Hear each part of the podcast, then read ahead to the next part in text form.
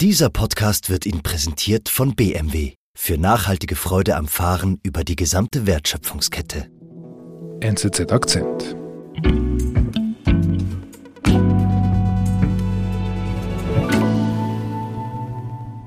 Hallo zusammen. Ich hoffe, ihr habt alle schöne und besinnliche Weihnachtstage verbracht. Ich bin David Vogel, Host bei NZZ Akzent. Bis zum 6. Januar wiederholen wir Akzentfolgen, die uns 2022 besonders in Erinnerung geblieben sind. Und es ist klar, der Angriff auf die Ukraine hat uns dieses Jahr alle geprägt. Damals, am 24. Februar, hat Russland mit seinem Krieg viele überrumpelt. So auch unseren Sonderkorrespondenten Ulrich Schmid. Als die russischen Panzer am frühen Morgen über die ukrainische Grenze fuhren, da war Ulrich Schmid gerade in der betreffenden Gegend unterwegs und er musste sich so schnell wie möglich in Sicherheit bringen. Im Gespräch mit meiner Kollegin Nadine Landert schildert Ulrich die Situation der ersten Kriegsstunden vor Ort im Osten der Ukraine. Unterdessen hat sich das Blatt militärisch in der Ukraine vorerst gewendet. Als ich diese Folge vom ersten Kriegstag wiedergehört habe, da habe ich Gänsehaut gekriegt. Alle Emotionen kamen wieder hoch. Der Schock, die Wut, die Angst.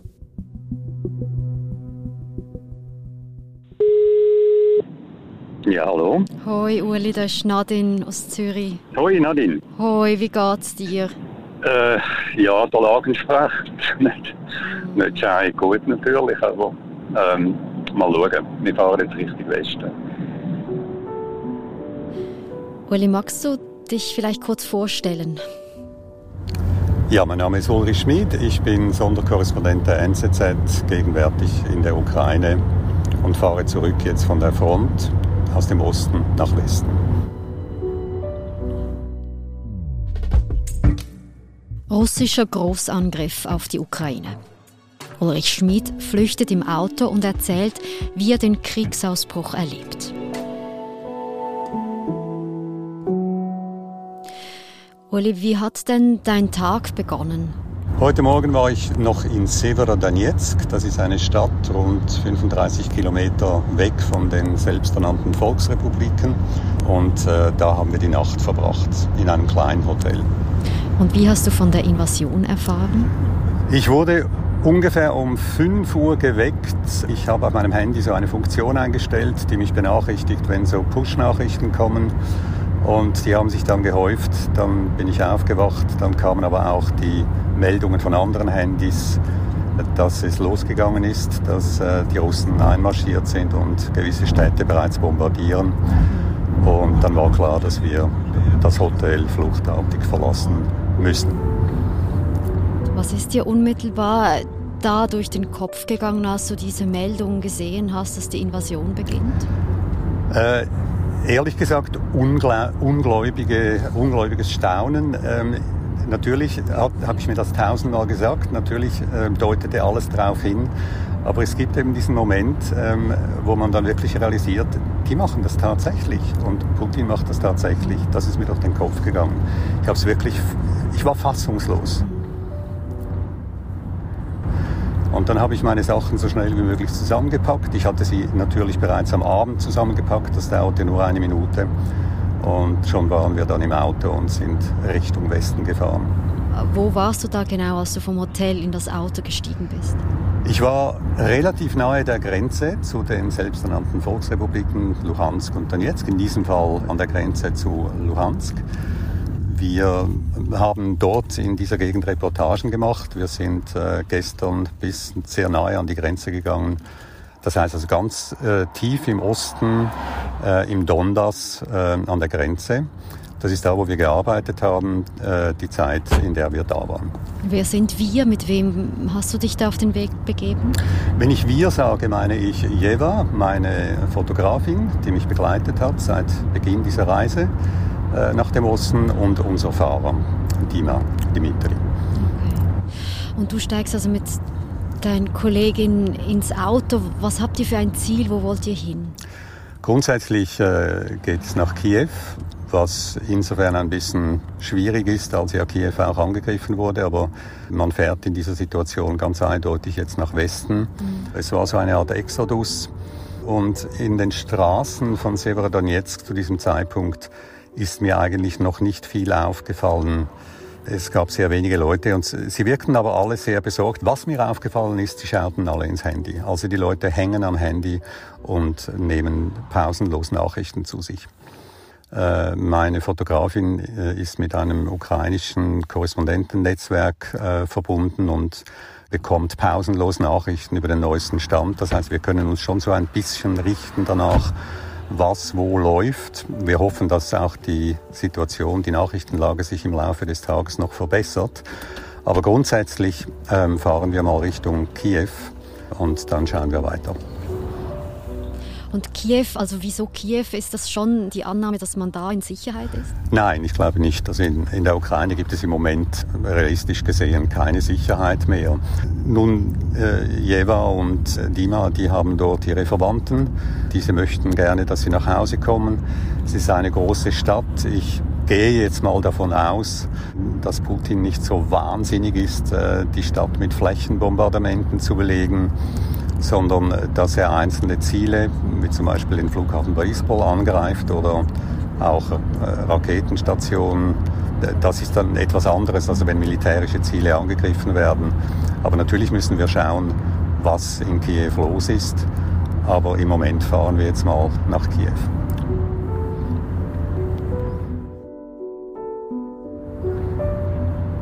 Und als du da jetzt losgefahren bist, bekommst du da jetzt etwas mit, dass diese Invasion von Russland begonnen hat? Ja, wir haben an einem Ort einen Raketenangriff nicht miterlebt, aber wir haben das Resultat gesehen. Eine schwarze Rauchsäule stieg auf und Jeva hat die Nachricht bekommen, dass, diese, dass dort eine ähm, Position der, des ukrainischen Militärs war, die offenbar angegriffen worden ist. Und das hat dann diese sehr dunkle Rauchsäule, die durch den Wind dann weitergetrieben wurde, provoziert. Das ist das, was wir mitbekommen haben. Alles andere ist indirekt, was wir mitbekommen. Also wir sehen eben diese unendlich langen mittlerweile Schlangen vor Tankstellen. Es sind zum Teil weit über 100 Autos, äh, manchmal schon 200 Autos, die da tanken. Ich nehme jetzt einmal an, dass viele dieser Leute dann nach Westen fahren wollen mit dem vollgetankten Fahrzeug, aber das weiß ich natürlich nicht. Von Hamsterkäufen und solchen Dingen habe ich bis jetzt noch nichts gesehen. Also die, vor den Geschäften haben sich keine Schlangen gebildet, aber vor den ATMs, also vor den Geldautomaten, da sind auch lange Schlangen. Die Leute wollen Geld ziehen. Und wie muss ich mir das vorstellen jetzt, wenn du unterwegs bist? Also sind das dann jetzt auch ganz viele Autos, die, die hier auf der Straße sind, so fluchtartig Richtung Westen fahren?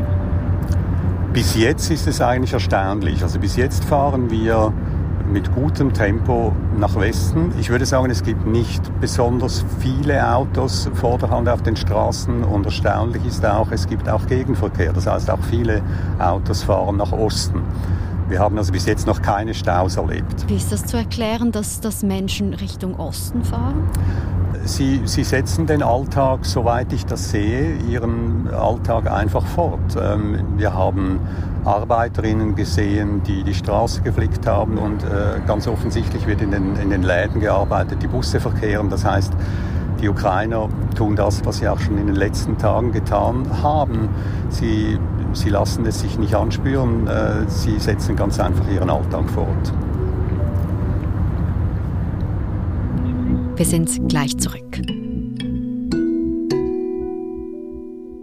Elektrische Fahrzeuge allein genügen nicht, um die umfassenden Nachhaltigkeitsziele der BMW Group zu erreichen. Deshalb investiert der bayerische Automobilhersteller konsequent in innovative Materialien und Herstellungsprozesse, ganz im Sinne der Kreislaufwirtschaft. Rethink, Reduce, Reuse and Recycle für nachhaltige Freude am Fahren.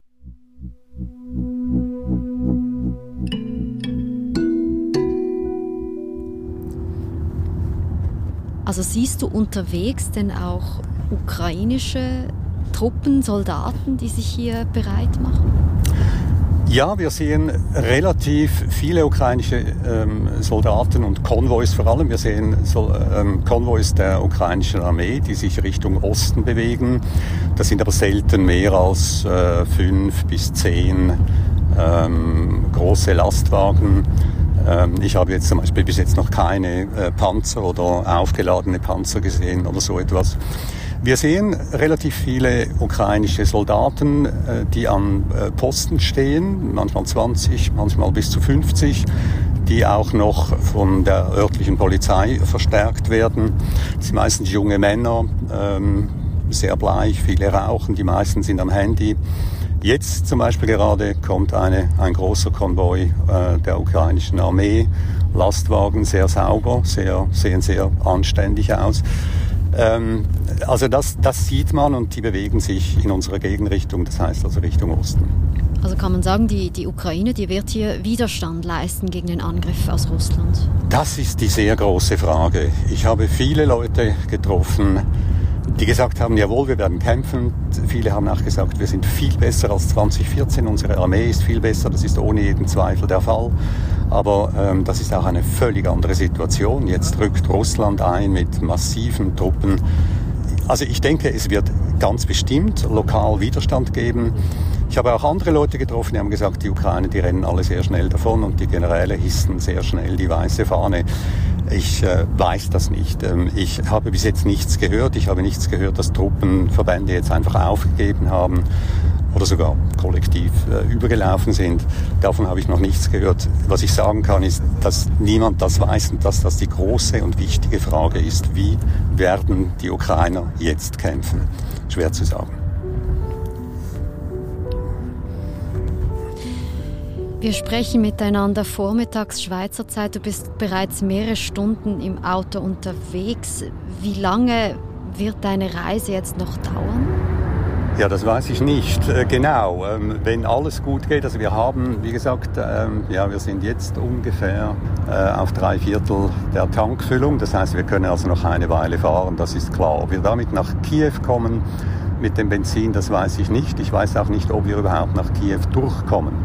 Möglicherweise müssen wir ähm, in, einem, in einer Stadt oder in einem Dorf vor Kiew bereits Halt machen. Wir wissen auch nicht, wie schnell die Russen vorrücken. Wir haben gehört, dass sie, dass sie die Grenze von der Krim her zur Ukraine überquert haben und mit Panzern offenbar vom Süden her auch vorstoßen. Das heißt, sie kommen von allen Seiten auf uns zu. Die Frage ist jetzt, wie schnell sie auf uns vorstoßen je nachdem, das wird unser, unseren Tagesablauf natürlich bestimmen. Wie geht es euch denn jetzt? Wie ist die Stimmung im Auto? Die Stimmung ist gedrückt, das ist ganz klar. Alle haben Angst, inklusive ich, das ist gar keine Frage. Jeva hat schon Kontakt gehabt mit ihrer Mutter, die in Kiew lebt und die sich furchtbare Sorgen macht. Und äh, Jeva wiederum macht sich Sorgen um sie. Das heißt, ähm, die Stimmung ist selbstverständlich nicht gut. Und äh, da ist wirklich auch noch natürlich nicht nur der persönliche Aspekt, sondern auch der politische. Hier wird ein Land überfallen, ein friedliches Land äh, dass Russland nichts angetan hat und niemals im Sinne hatte, Russland anzugreifen. Es ist unfassbar, so etwas. Und äh, das drückt die Stimmung, dass so etwas wirklich möglich ist. Also diese Fassungslosigkeit, die ich geschildert habe, die ist im Auto zu spüren. Wir schweigen lange, aber wir reden dann auch streckenweise wieder sehr intensiv. Und jetzt darf man aber auch sagen, dass du als Journalist ja sehr viel Erfahrung auch hast, ähm, in Kriegsgebieten unterwegs zu sein. Ja, das hilft bis zu einem gewissen Grad. Ich äh, habe, ja, ich war in den 80er Jahren zum ersten Mal in Afghanistan und äh, bin dann auch in vielen Kriegsgebieten gewesen, zuletzt wieder in Afghanistan im letzten Mai. Das heißt, äh, also solche Situationen äh, sind mir bis zu einem gewissen Grad vertraut. Aber das ändert nichts daran, dass sie jedes Mal natürlich neu sind, dass sie akut sind und dass man jedes Mal wieder äh, diese Angst verspürt. Das ist ganz klar.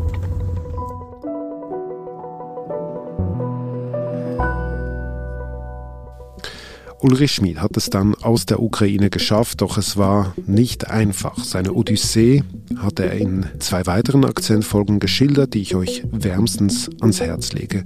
Die Links findet ihr in den Shownotes.